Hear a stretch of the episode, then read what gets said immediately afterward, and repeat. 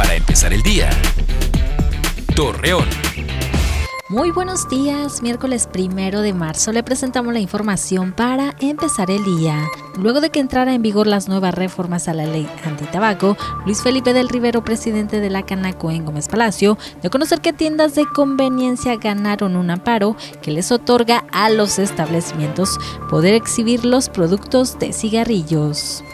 El doctor Rafael Argüello Astorga, director del Instituto de Ciencia y Medicina Genómica de Torreón, informó que dentro de algunos años se podría disparar la demanda de servicio psiquiátrico. Sin embargo, en Coahuila solo existen dos hospitales públicos, uno en Saltillo y otro en el municipio de Parras. Para este próximo 8 de marzo que se conmemora el Día Internacional de la Mujer, la décima regidora y presidenta de la Comisión del DIF Arte y Cultura, Elba Leticia de Alba, informó que tras las indicaciones del alcalde de Torreón Román Alberto Cepeda, la exposición del Museo del Prado que está en la explanada de la Plaza Mayor no será retirada.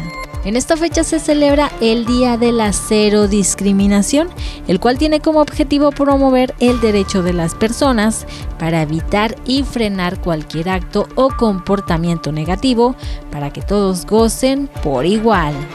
Hoy se conmemora el Día Mundial de los Trabajadores del Reciclaje. Con ello se reconoce la labor de estas personas que se dedican a esta actividad que beneficia el impacto negativo al medio ambiente para las futuras generaciones. Acompáñenos con toda la información en punto de las 8 de la noche por Mega Noticias. Para empezar el día. Torreón.